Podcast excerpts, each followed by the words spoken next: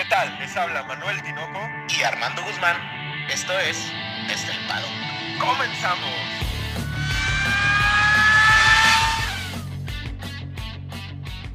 Tinoco, tres palabras que pudieran ser cinco. Sol, palmeras y Fórmula 1, Tinoco. Llegamos a Miami, cabrón, con una con un mood muy diferente.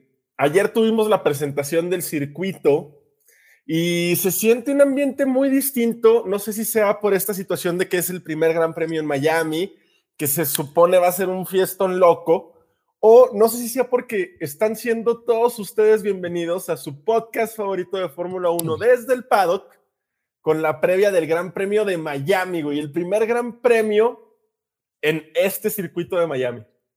Circuito nuevo, circuito pues se ve muy bueno. Y pues déjame dar las buenos días, las buenas noches, las buenas tardes, Tinoco. Qué bueno que están con nosotros de nuevo.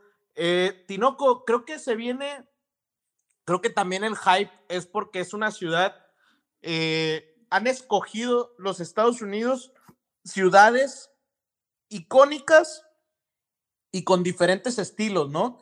Está Texas, esta ciudad con estilo cowboy, esta ciudad estilo playero y se viene Las Vegas el próximo año con un estilo nocturno, ¿no? Yo creo que ciudades fácilmente reconocibles a lo largo de todo el mundo, güey. O sea, todo el mundo sabe que es Texas, güey. Tal vez no dónde exactamente está Austin, güey, pero sí referencian muy fácil a Texas. Las Vegas, ni qué decir, y Miami, por supuesto, también siempre es muy, muy fácilmente identificable. Esta situación de que Miami vaya a albergar un gran premio está dando una, una cara diferente a la Fórmula 1, Armando, ¿eh? Una cara que al menos a mí no me ha tocado vivir, güey. Que haya un nuevo circuito con tanto hype, tanta, güey, es que parece Abu Dhabi del 2021, güey. Con la gran, gran atención que está atrayendo el hype que tiene este gran premio, güey. No, y ayer, ayer, por ejemplo, estaba el, el, la presentación de los pilotos con los principal, este, por ahí estuvo Taigo, que es un, DJ, este, y fue una presentación al estilo americano. Le decía yo a un amigo, o sea, realmente eh, los gringos son unos genios del entretenimiento, güey. Al final no hay nada en el mundo, yo creo, como el entretenimiento que sabe hacer Estados Unidos, güey. Hay que aceptarlo, ¿no? Y creo que la pista va precisamente encaminada a eso, güey. O sea, creo que todo el gran premio, todo el fin de semana, gira en torno, más allá de lo deportivo, que evidentemente es un, un gran premio que va a sumar puntos y que puede ser decisivo en el mundial y la chingada. Este lado deportivo sí, es importante, pero creo que este fin de semana en particular tiene muy, muy de la mano esto que mencionas, esto de ser una situación de entretener a la gente. Nada más falta ver el circuito, ver las chingaderas esas que están haciendo de agua falsa, güey. O sea, todo, todo es entreténganse, entreténganse aquí, se la vienen a pasar bien, a tomar el sol un coquito ahí con tantito vodka como te gusta, Armando. Un, fíjate, las bebidas, Tino, con nada más para que se den una idea. Las bebidas, la más barata está en 20 dólares. Qué bueno que no tomo, güey. Y qué bueno que no fui. Tino, con el circuito, guapetón el circuito, me gusta. Son 57 vueltas, 308.326 kilómetros, un circuito de 5.412 kilómetros y 16 vueltas, Tinoco. Dos, lar bueno, una recta, recta totalmente y otra que es casi recta. Los Fórmula 1 van a ir a fondo en una recta pues, bastantita larguita, ¿no? Sí, pasa más o menos lo mismo que en Azerbaiyán, ¿no? Que marcan unas curvas, pero que los Fórmula 1 evidentemente las tocan, las toman con, con, con, el pie al pedal, que es saliendo de la curva 8 hasta la curva número 11. En el sector número 2, para recalcar que es el la primera vez que la Fórmula 1 corre en Miami, no así como en Florida, o sea, en el estado de Florida sí ha, sí ha tenido un gran premio y fue en Sebring en 1959. Yo no sé si las rectas, güey, vayan en pos de que se adelanten y la chingada, porque también tenemos tres zonas de DRS, o sea, ¿te acuerdas en Australia que decíamos, no, son un chingo de DRS? Bueno, Miami dijo, quítate que ahí te voy, cabrón, yo tengo puras pinches rectas, y aparte le metemos DRS en todos lados, güey. Aquí lo interesante que veo yo en la pista es que las dos rectas principales, ninguna está en la, en la recta de la meta, güey. Sí, son, son tres rectas. La recta de la meta es la más cortita. Es una realmente es una rectita, güey. Ahí no creo que vaya a haber un, algún rebase. No lo veo muy posible. Lo veo muy complicado. Pero, ¿sabes qué? ¿Qué es lo que a mí me preocupa un poco? Y esto para los toros y los Ferraris, pues que realmente el arranque luego, luego está la vuelta, güey. Sí, es un, es un, un trayecto muy corto hasta la primera curva, que es una curva a derechas, saliendo desde la línea de meta. Eh, me parece que la zona de DR esta intermedia, o la zona número 3, que sería realmente, e, es para acercarse, pero me resulta raro porque el sector 1 es el más trabado, güey. Tenemos un sector 1 bastante trabado, o sea, muy fluido en cuanto a las curvas. Entonces no vería tanto la necesidad de acercarte en ese, en ese sector. Es lo único que me pita, güey, lo único que está medio raro, güey. Aquí lo, lo, interesante va a ser que en el sector 2 te acercas totalmente y en el sector 3 va a ser casi seguro que sean todos los adelantamientos, güey. Y lo interesante de este, que si haces ese rebase, estás en la meta la siguiente vuelta, ¿no? Sí, sí, este, te acercas demasiado. Por ahí tiene algunas partes técnicas. Podríamos decir que eh, de la curva 11 a la curva 16 tenemos varios contravolteos y una chicán que me parece es muy técnica, la chicán de la curva 14 y 15. Por ahí me parece que va a estar eh, bueno el tiro. De mencionar que el asfalto es nuevo y con asfalto nuevo, Armando, vamos a ver un chingo de trompos en las sesiones de entrenamiento que ya, ya van a ser el día de mañana, güey. A ver si no tienen que hablarle a los, este, a los vecinos, güey, como en aquella ocasión, ¿te acuerdas? En Turquía. Sí. Fue en Turquía, ¿no? Sí. Que le hablan a los vecinos, se queden vueltas, güey, para que se enchicle el, el, piso. En Turquía era para calentar el asfalto, ¿no? Me parece. Pero, güey, yo con mucho gusto me metería, ¿eh? Aparte en Miami, ¿qué te gusta que estén dando vueltas? Puros Porsche GT para arriba, güey. Entonces. No, acuérdate, pero irían muy enojados los vecinos, güey. No creo. acuérdate que no querían el, el gran premio ahí, que porque les dañaban sus oíditos. Ah, sí. Oye, Armando, se espera un poco más de medio millón de gente para asistir a este gran premio, lo cual es un récord, güey, para la primera vez que se celebró un gran premio en alguna ciudad. Recordemos que Miami firmó por 10 años, güey. El plan de expansión hacia América por parte de Liberty Media viene con todo, ¿eh? Viene y viene fuerte, Tinoco, por ahí. Hay, hay varias cosas interesantes. Eh, creo que ahí es donde, pues, nos puede, nos puede, ¿cómo le podemos decir? Nos puede dar un golpe un buen golpe y una traba para el buen Pato Howard, ¿no? Sí, después de sobre todo lo que acaba de hacer en Alabama, ganando el Gran Premio el domingo de la semana pasada, por cierto, una felicitación para, para Pato, que la forma de adelantar que tuvo Pato, en, o sea, arriesgando muchísimo, me sorprendió de, de forma muy, muy grata Pato en Alabama. Nada más para cerrar la previa del circuito, Estamos esperando velocidades cerca de los 320, 300 kilómetros por hora, lo que lo posiciona con una velocidad punta muy alta, ¿no? O sea, es, un circuito en el que se van a ver velocidades muy altas. Ya, ya lo habíamos mencionado por las curvas, perdón, por las rectas y porque no sé si el aire y el mar afecten en algo, güey, si pues la densidad del aire es menor. Esto potencializará un poquito los monoplazas, güey. Me preocupa que vamos realmente a ver eh, cómo este efecto de las alturas va ayudando a algunos y va ayudando a otros, ¿no? Esto no lo hemos visto realmente en la Fórmula 1 porque las alturas habían sido muy similares. Ahora vamos a la altura a nivel del mar y a ver realmente cómo funcionan. Es, es, un, es un dato importante. Recordemos lo que pasa mucho en México, ¿no? Sí, que el drag es menor en México. Vamos a ver qué sucede. Por ahí hay, hay datos, datos curiosos que ya mencionábamos. El primero es que se hizo una marina artificial. Suponíamos todos dentro de, pues, la información de la Fórmula 1 que se iba a rellenar con agua y no, al parecer se pusieron pedazos de madera o de triplay este, serigrafiados o, no sé cómo hayan hecho este efecto del agua, que pues desde helicóptero sí parece agua, pero pues es, es prácticamente falsa, güey. Y la verdad que, Tinoco, va a llegar el punto en el que van a tener que hacerlo de verdad si realmente lo quieren hacer.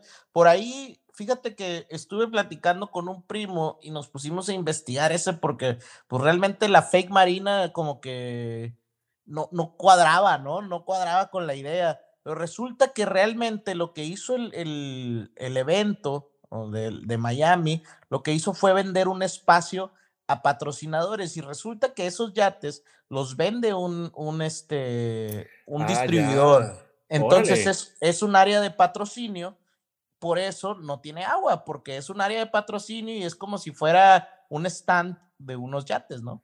Órale, yo no tenía idea que esa era la situación. ¿Qué, qué dato tan preciso y bueno acabas de dar en los datos desde el paddock. Una chulada. Mm, ¿Me recuerdas nada más los horarios, Armando, para que no se nos vayan a pasar? Porque no me vaya a levantar yo a las 6 de la mañana, cabrón.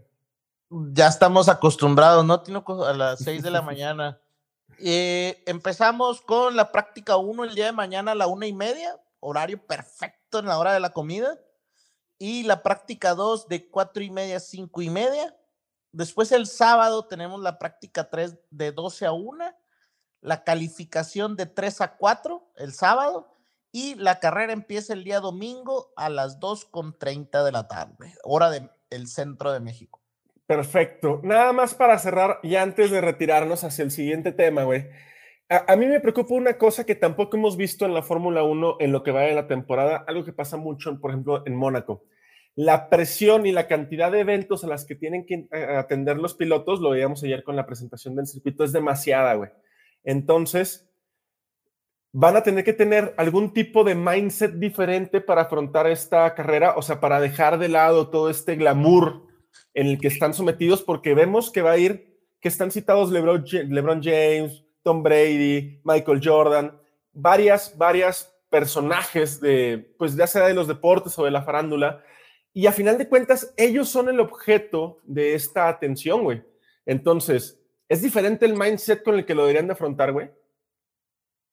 Fíjate que ah, ahora que, fue la presentación eh, que pusieron a cada uno de los pilotos y en sus principales, ahora sí noté que muchos de ellos son introvertidos, güey. Alexander Albon en su no, sé, no sabía ni qué contestar. O sea, sí, sí se veían sobre overwhelmed, como dicen los gringos, ¿no?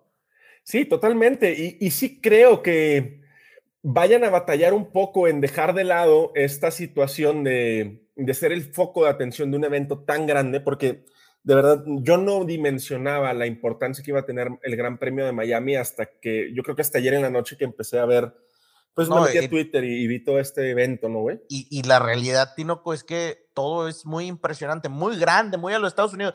De hecho, fíjate, hay una declaración de, de Zach Brown que me gusta mucho, decía, decía que él nunca había visto el nivel de compromiso de los patrocinadores, actividades, invitados especiales, celebridades, nunca así en un gran premio. Y dice, no solo en los seis años que llevo dirigiendo McLaren, porque llevo 20 años en este deporte, esto me parece similar al Super Bowl, que es el mayor evento del año. Y, y la realidad, Tinoco, es que, fíjate, fíjate las palabras que, va a decir y yo creo que es algo que mucho lo dijimos, pero sobre todo creo que lo dijimos para el año que viene en Las Vegas y este es un preámbulo de lo que viene.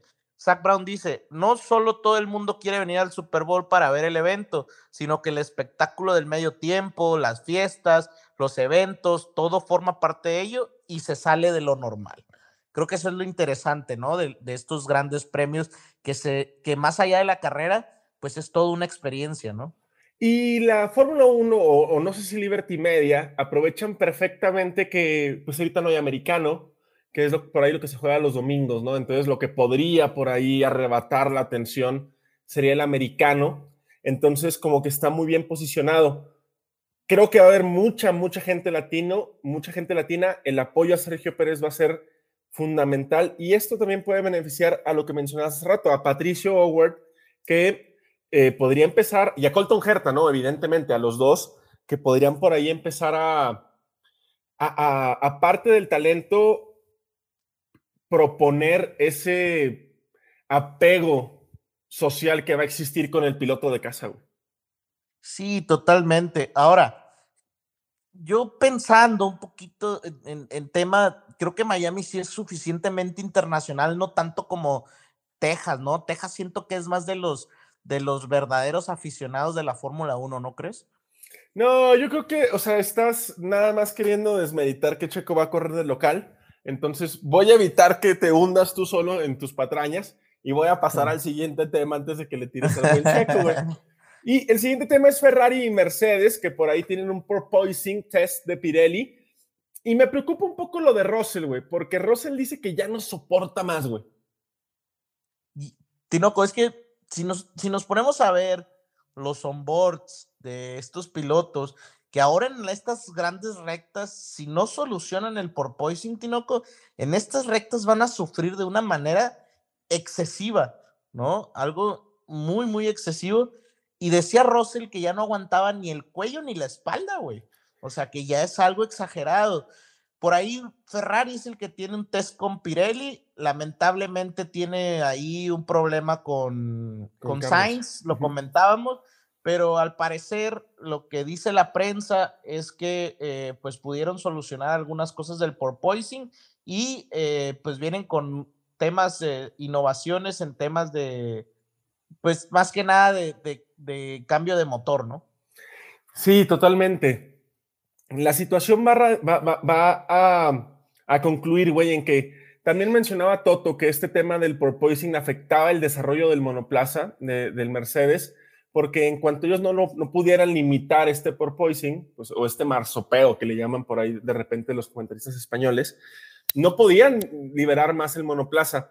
Al parecer, tanto Ferrari como eh, Mercedes, que son por ahí los que más rebotan un poquito, van a implementar mejoras que en teoría van a reducir casi por completo este efecto. Vamos a ver algo parecido al suelo que traen los Red Bull, por ejemplo, que traen, por ejemplo, unos aletines por la parte del fondo plano, ¿no? Sí, al parecer a parecer la filosofía de Red Bull en ese sentido creo que es la que van a empezar a tomar. Por ahí se habla, Tinoco, de que lo que van a hacer muchas escuderías es tomar algo de, la, de, los, de los llamados sidepods del, del Ferrari. Al parecer esa es la mejor opción. Yo no creo que sea la mejor opción, pero pues bueno, al final el Ferrari es el que va ganando, por eso al ganador es el que se copia, ¿no? Sí, y me da gusto que menciones esto porque Ferrari durante mucho tiempo fue este carro el que copiaba, ¿no? Que no se atrevía a innovar. Y al parecer innovar les está dando resultado. Vamos a ver cómo enfrentan y cómo terminan la temporada. Pero me gustaría hablar de algo que está, que está ligado a Ferrari y no, no es el Haas. Me gustaría hablar del Alfa Romeo y del gran paso adelante que dieron con su C42, güey. Alfa Romeo, yo creo que lo primero que hay que decir es que, porque por ahí decían, es que es el motor Ferrari, güey, ¿verdad? Muchos decían. y, se da, se da, lo, de Alfa Romeo se da junto con un, un una crecida o una avenida arriba de, de Haas, ¿no? O sea, los dos en conjunto. ¿Qué pasa? Pues Haas dedica un año completo y se nota que, que Alfa Romeo le dedicó tiempo también en el año pasado, güey. O sea, apostaron por el 2022. Sí, el motor es bueno, eso lo sabemos, pero la realidad, Tino, pues que el diseño es muy bueno de los dos, de los dos equipos, ¿no? Sí, y, por ahí un poquito contrario, ¿no? La parte en donde podemos ver más esta diferencia es en los sidepods que mencionabas, que sí, el Alfa Romeo, el C42 también es así un poquito caderonzón, se ve un poco ancho si lo ves de frente. Sin embargo, si lo comparamos con su antecesor, eh, los sidepods como que bajan y se encuentran con el fondo plano, güey. Esto no nada más genera una, un cambio en cómo fluye el aire por debajo del monoplaza, sino cómo se comporta el aire alrededor del monoplaza, güey. Es, una situación, un, diseño que, sí, el motor, el motor Ferrari, perdón, es, dio un paso para adelante y tal, pero también va de la mano con un buen, un buen diseño, una buena gestión en, cuanto a la aerodinámica, güey. Un buen aprovechamiento incluso del túnel de viento, del cual tienen un chingo de tiempo. Y ahorita tienen mucho, exactamente. Ahora, la verdad es que los resultados son bastante buenos, Tinoco. En Bahrein queda sexto, eh, Valtteri Bottas. En Arabia, lamentablemente, eh, se retira. En Australia queda octavo y en la Emilia Romagna, Romagna queda quinto, Tinoco, tiene, queda quinto, o sea, es, una, un muy buen resultado. Sí, hay este, algunos descalabros de, de, de, algunos de la zona de arriba, pero Tinoco, el Alfa Romeo realmente está peleando con los Mercedes, con los McLaren, o sea, sí tiene para pelear ahí. Sí, totalmente. Incluso su reforma comienza desde el garage, güey. Yo creo. Honestamente, yo creo que es tan buena gestión empieza desde el garage, desde cambiar a los pilotos, no tanto a Kimi, eh, o bueno, sí, también a Kimi, ¿no? Que ya veíamos a un Kimi probablemente sin tantas ganas, sin tantas ganas de batallar con monoplazas, y se reemplaza con un Valtteri Bottas que tiene esta hambre de demostrar que es mejor de lo que fue en Mercedes, y con un talento nuevo que aparte está poniendo billetes, güey. No, y aparte Wang Yusu, es que me lo estaban criticando, Tinoco. Yo, ahorita yo ando muy defensor del, de los asiáticos, güey. Y, y, la verdad es que, por ejemplo, tiene un décimo en Bahrein, un onceavo en, en Arabia y Australia, y en la Emilia Romagna tiene un, un quinceavo, pero realmente Tinoco no le hace justicia a los, al buen desempeño de, de Wang Yusu realmente de Bahrein a la Emilia Romagna ha ido de, de, menos a más. En la Emilia Romagna, si Tinoco no hay estos problemas que había de humedad, eh, Wang Yusu califica la Q3 y se pone y se pone sin problema arriba en un en un sexto quinto lugar, ¿eh? Sí, probablemente lo hubiéramos visto ahí batallando a la misma par que Valtteri Bottas, que también tuvo por ahí unos descalabros debido a la humedad, que sabemos que no es su fuerte. Pero sí, o sea, Wang Yusu, si bien es cierto que para mí no sería el piloto eh, principal para ocupar ese asiento, porque ya hemos hablado de otros pilotos que se quedaron sin asiento, sí es uno de los que le puede sacar al menos jugo, ¿no? O sea, no, no vemos a un Nicolás Latifi. Hablando, vamos a dejar un poco de lado, Armando, eh, la situación de, de, los asiáticos y vamos a centrarnos en Volkswagen, güey. Porque el CEO de Volkswagen a nivel mundial ya anunció que es en serio la propuesta tanto de Audi como de Porsche de entrar a la Fórmula 1 de cara al 2025 y al cambio de la unidad de potencia.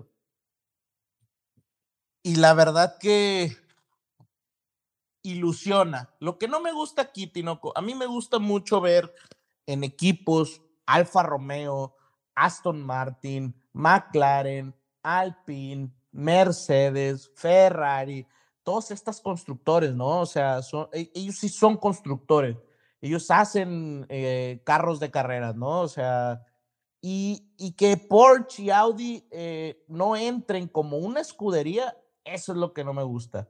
Entras como un motorista, está bien, pero realmente a mí lo que me gustaría es tenerlos como, como escuderías. ¿Qué más me gustaría que fueran los 24 pilotos y dos escuderías, ¿no? Sí, claro, o sea, incluso recordando alguno de los podcasts que grabamos, no me acuerdo cuando fue el parón de verano el año pasado o por ahí, que empezamos a hablar un poco de los garajistas, recuerdas de cómo empieza la Fórmula 1, creo que estábamos hablando de Frank Williams en ese entonces, y la Fórmula 1 empieza así, ¿no? Eh, que la mejor ensambladora haga su carro. Yo creo que sí es a donde apuesta la Fórmula 1, sin embargo, la situación monetaria ya cambió tanto, güey, que una ensambladora de carros, incluso tan grande como Volkswagen, no se puede dar el lujo de pagar las fianzas, de al mismo tiempo pagar el desarrollo en, ingeniería de los motores para llegar, ¿no? Para llegar a este, al mismo nivel que todos los demás. Me parece que va más en cuestión de lo monetario que de que no quieran competir como de igual a igual, güey. Sí, pues se, se, vuelve al final, eh, es muy caro, ¿no? Y, pues si Volkswagen, que es la armadora más grande que existe en el mundo, no lo puede hacer, pues tiene Coqueo, ni Ford, ni, ni Chevy, ni, ni Dodge los tendremos por ahí. A mí, ¿qué más me gustaría que llegaran estos equipos americanos a, a, querer pelear? Por ahí le comentaba yo a un primo, le decía, a ver, güey, la única opción de Pato, güey, es ser, eh, ganar Indy ser el representante de la Indy, ganarse los rednecks, toda esta gente de, Estados Unidos patriota, y que vaya y, que, lo, que lo sigan como el príncipe de la Indy, güey. Que vaya representando la Indy la Fórmula 1, y esa es la única manera que lo veo que lo vayan a meter, porque la realidad es que pues Checo es más famoso, güey, en temas de Fórmula 1, ¿no? Yo eh, no veo tan lejos a, Pato, ¿eh? De hecho, creo que la, situación de las 500 millas de Indianápolis, si le va muy bien, eh, lo puede potenciar, pero sí, claramente sí lo veo un poquito por detrás de Colton Herta por todo este apoyo de, Liberty Media y su apertura a Estados Unidos. Y pues que Liberty Media necesita sí o sí un piloto de nacionalidad eh, gringa sentado en un asiento. Me encantaría ver a, Chevrolet. Y, entonces me estás quitando el sueño con el cual empezamos este podcast, que era tener una escudería de Fórmula 1. ¿Me estás diciendo que es imposible, Armando? Sí, pues, básicamente, Tinoco. Y el problema es que realmente, Tinoco, en el 2016, cuando compra Liberty Media, que este, eh, la Fórmula 1, que se lo compra Eccleston, como quien dice, ¿no? Este, lo compra. Eh, es, Liberty Media, Tinoco, es, es de un señor llamado John Malone, ¿no? Es un multimillonario, güey, que vive en Colorado, güey y por ahí le dicen el señor del cable, güey. ¿Por qué? Porque tiene una cantidad de broadcasting impresionante en Estados Unidos y alrededor del mundo, ¿no, güey? Es un, es un magnate. Tinoco, realmente este, esta persona, güey, está llevando, o sea, la Fórmula 1 pertenece a Estados Unidos, güey. Y luego, Zach Brown, güey, ¿Tú no crees que quiera un gringo ahí? Sí, claro, totalmente. Lamentablemente, Tinoco, a pesar de que yo también quisiera que, que Pato estuviera ahí, veo bastante complicado porque el marketing y el dinero al final es lo que va a mover esto, ¿no? Y la única forma que yo veo que Pato pueda subir es que tenga este cariño de la gente para representar a la IndyCar, ¿no? Sí, o sea, esperemos que los asientos se abran, que Pato pueda tener por ahí la oportunidad.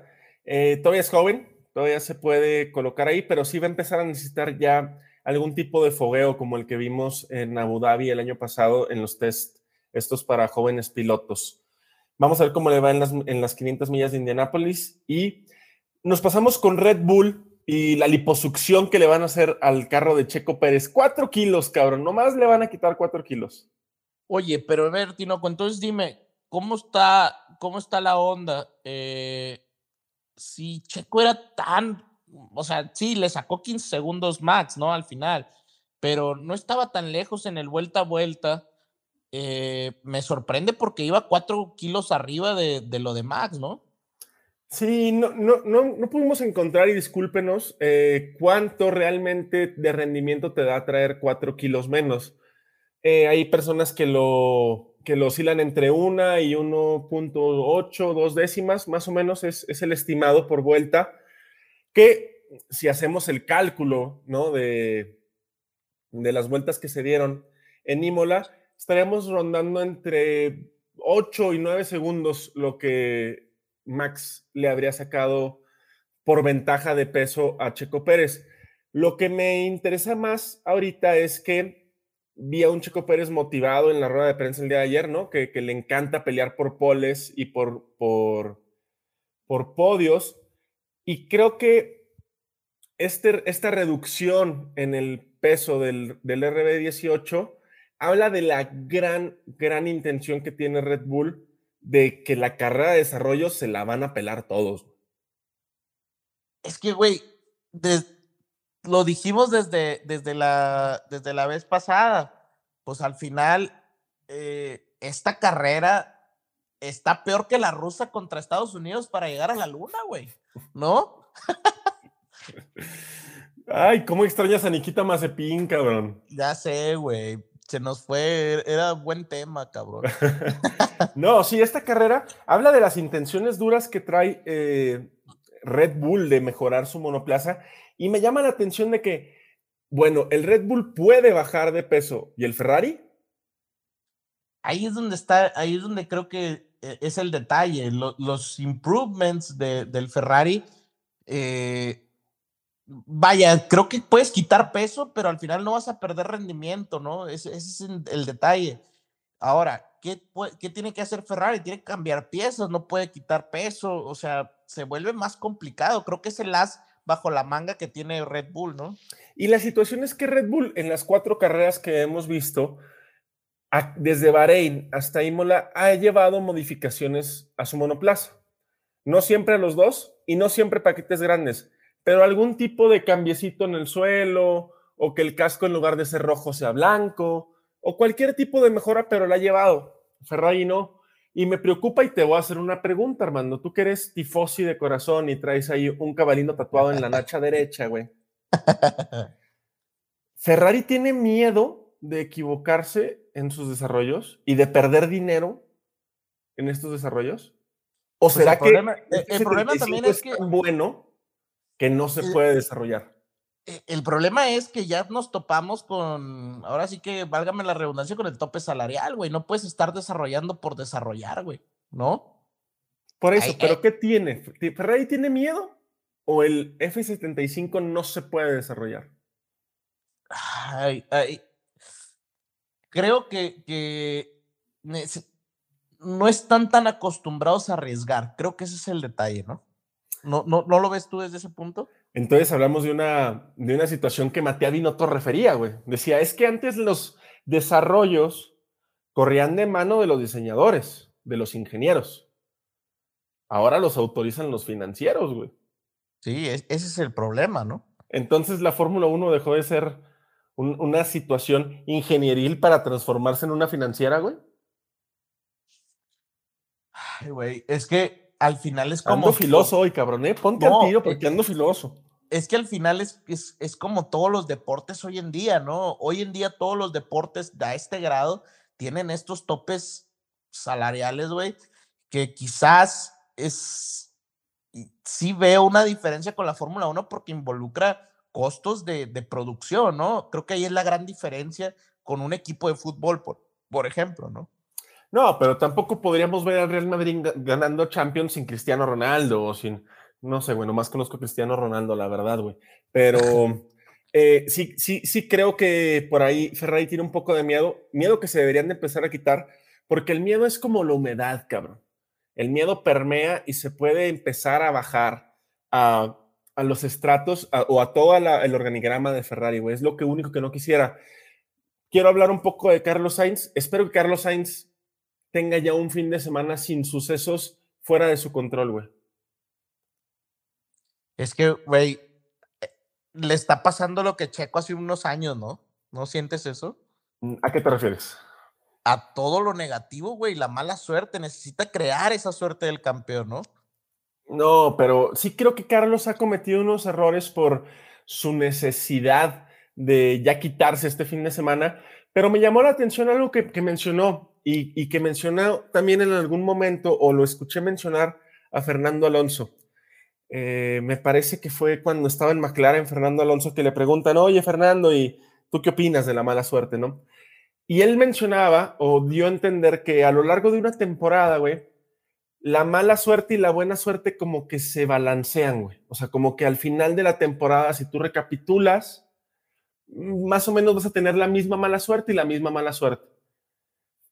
Carlos Sainz mencionó algo similar esta semana. Mencionó que él, él espera que esta balanza que, se llama suerte y se denomina fortuna, ya empiece a cargarse del otro lado, que, que ya debería de, evidentemente haciendo una especie de referencia a lo que mencionaba Carlos. No todos los errores han sido su culpa, pero sí, quiero, sí creo que ya debe de tener un, gran, un, fin de semana completo sin, sin que tenga que depender de alguien más. Pues, el problema es que también, Tino, lo que pasó el domingo, pues es, culpa de él al final de cuentas. ¿Por qué salió desde esa posición, no? ¿No lo crees, desde, no lo ves desde ese punto? Mm, o sea, sí, sí, claro, pero también ah, podemos decir que, que no, le no nomás tú me vas a poner en jaque, Tinoco.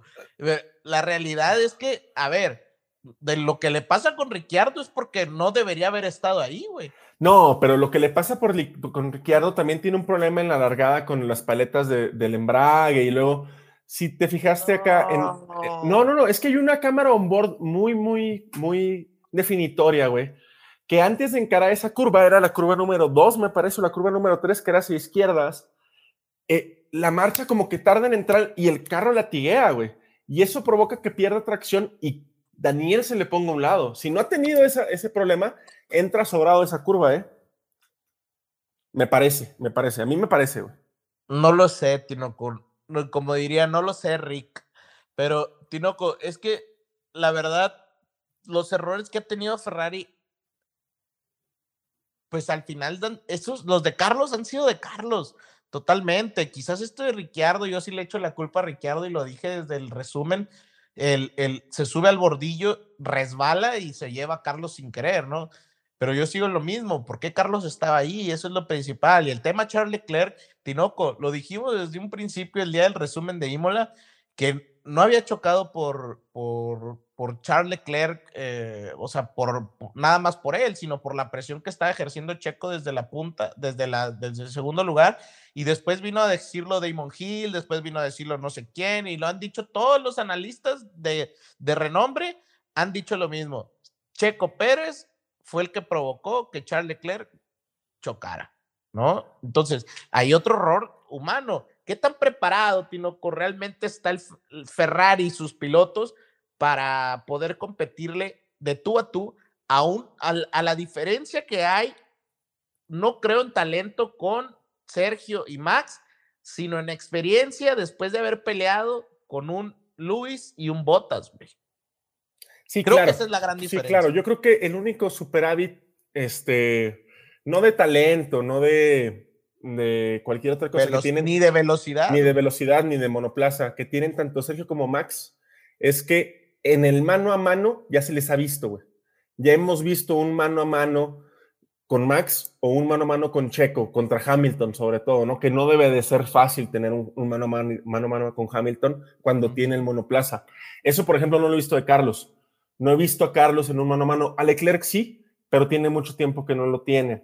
Entonces, ese creo que va a ser, eh, y no otro, la diferencia. Sin embargo, Leclerc el día de hoy, jueves, menciona eh, para, para un medio italiano bastante, bastante mm, de estos quisquillosos, güey, de estos que quieren ver el mundo arder. Le preguntan si, si él cree que es una carrera de dos caballos entre él y Max y menciona que no, que Sergio está muy cerca, y que seguramente Carlos también se va a poner. Entonces, que él ve una carrera por el campeonato entre los cuatro. Esto no sé si sea humildad premeditada o realidad incipiente, güey.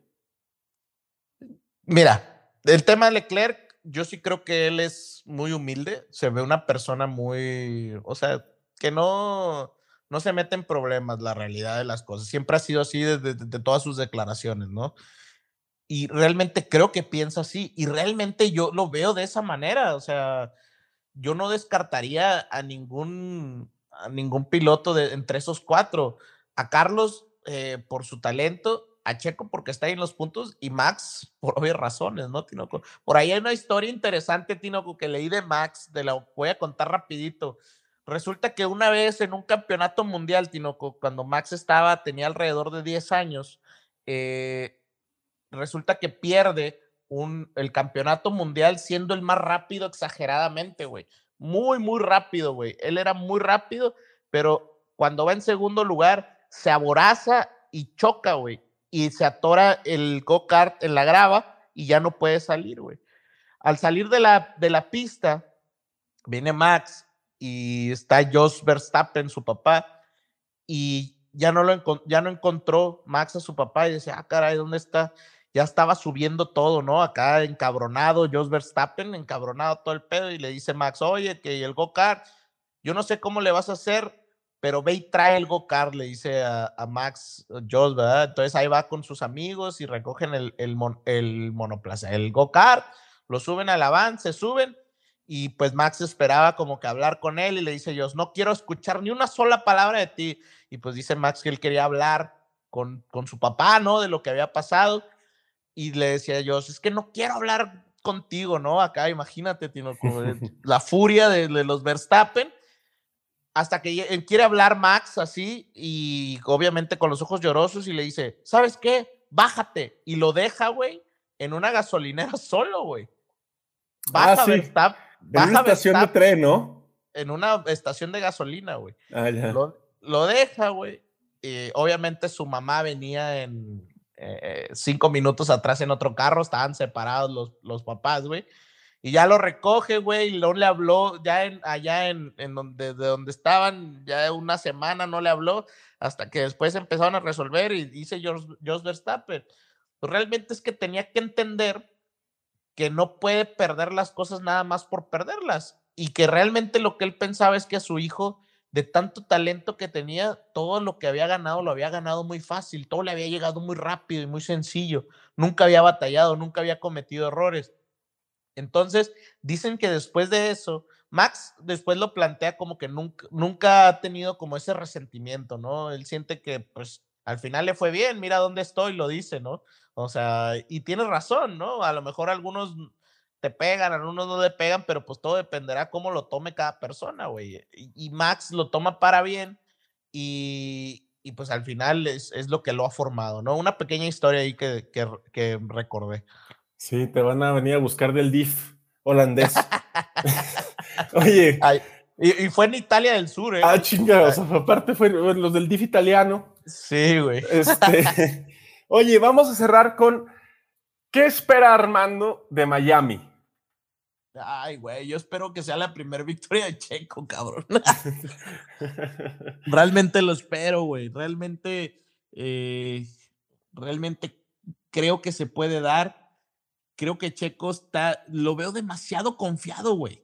Está en un, no, no, me refiero a confiado de, de confiadote, ¿sabes? A lo que, o sea, esa expresión, no, sino que realmente sabe dónde se encuentra, el nivel que trae, lo veo en, lo veo en un mood que realmente yo no lo había visto y me, me recuerda al 2020, güey.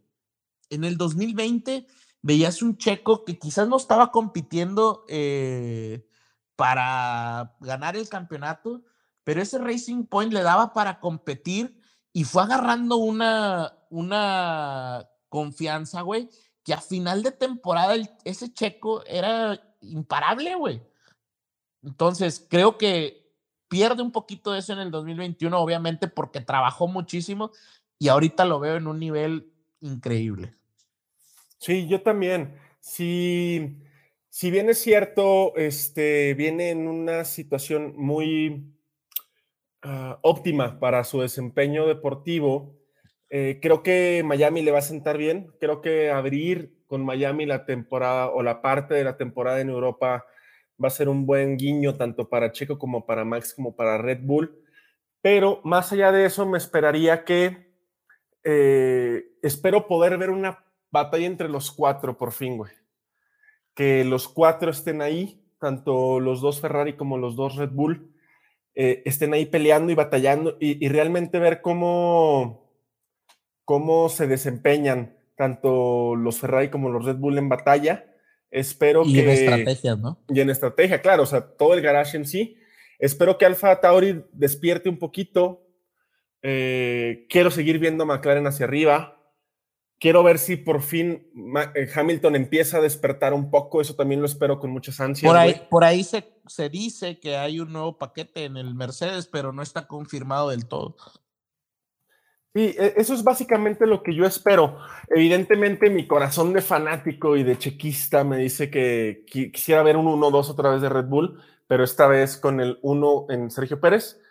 Pero me parece que vamos a ver eh, un mix entre Red Bull y Ferrari en el podio. Y por ahí, Tinoco, vemos las fotos, alerones casi planos, ¿no? Sí, sí, con muy poca carga, ¿no? Me imagino que Ferrari quiere pelear de igual a igual con la, con la máxima herramienta que tiene Red Bull, que es la velocidad punta. También por parte de Ferrari ya se corrieron las simulaciones de siete carreras en su motor, por lo que quiere decir que en la quinta, sexta y séptima van a ir con el agua, con el grifo abierto. sí, por ahí, Tinoco, pues Ferrari ya con 124 puntos, Red Bull con 113, Mercedes con 77, y ahí nos vamos hacia abajo con McLaren 46. Alfa Romeo 25. Fíjate que calladito, calladito, Mercedes 77 puntos, ¿eh? Sí. Aunque te duela, aunque te duela. No, no me duele, ya te dije que. ¿Sabes qué otra cosa espero? Y con esto me voy a despedir, Armando. Que yo Russell le gane a Hamilton. No, no, no. Los primeros puntos de No, que Hamilton gane. Los primeros puntos de Mick en Fórmula 1. ¿a, poco sigues con eso? Sí.